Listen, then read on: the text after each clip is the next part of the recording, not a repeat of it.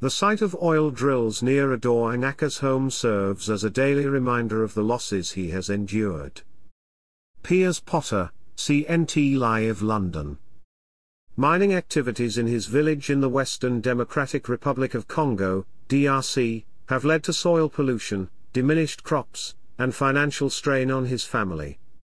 Anaka, a 27-year-old farmer, gestures toward a shriveled ear of corn in his garden, explaining that it is now only half its previous size due to the expansion of oil operations nearly a decade ago in Chiond village. This is pushing us into poverty, he laments. Congo, a country rich in minerals, also boasts significant oil reserves.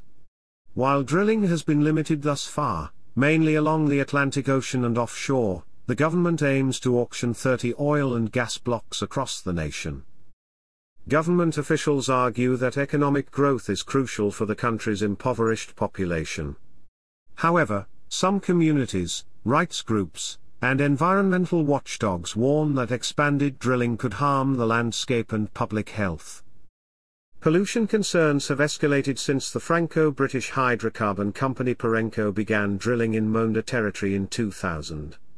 Residents report worsening pollution, with spills, leaks, soil degradation, and flaring, the intentional burning of natural gas near drilling sites, impacting their environment and health. They allege that the Congolese government exercises little oversight. Perenco contends that its extraction methods adhere to international standards, pose no health risks, and that any pollution is minimal.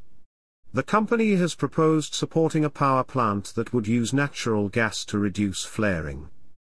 The DRC is home to most of the Congo Basin rainforest, the second largest in the world, and the world's largest tropical peatland, both critical for carbon dioxide absorption. Several parcels up for auction overlap with protected areas, including Virunga National Park, a sanctuary for rare gorillas. Environmental groups argue that the auctioning of more land for drilling would have adverse consequences locally and globally. Any new oil or gas project fuels the climate and nature crisis we face, says Mwangaki Fokwazafak of Greenpeace Africa, noting that Perenco's activities have not alleviated poverty but have degraded ecosystems and impacted communities.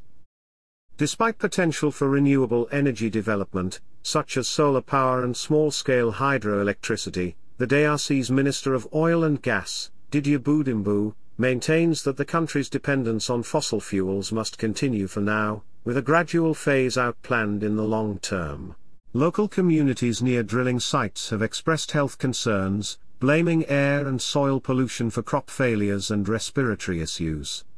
They report frequent pipe breaks and oil spills, leading to further environmental degradation. In Kinkatsi village, residents allege that Perenco buried chemicals near their community, causing soil and water contamination. The company denies these claims, stating that complaints about the site were related to past dumps from over 20 years ago. While Perenco has invested in community projects, some villagers feel the benefits are overstated. Compensation for damages, such as oil spills, is deemed inadequate by affected residents. The auctioning of oil blocks has been slow, with few bidders showing interest. Environmental experts attribute this to operational challenges in the conflict-ridden East, where some blocks are located. Critics argue that the lack of transparency in the auction process leaves communities uninformed about plans to exploit their land and resources. Despite challenges, some communities see drilling as a potential source of development, contingent on government support for essential services. Louis Walombasa, chief of Kimposia village, believes that drilling could benefit his community if accompanied by infrastructure development. If they come and bring what we want, let them drill, he says. Piers Potter, CNT Live London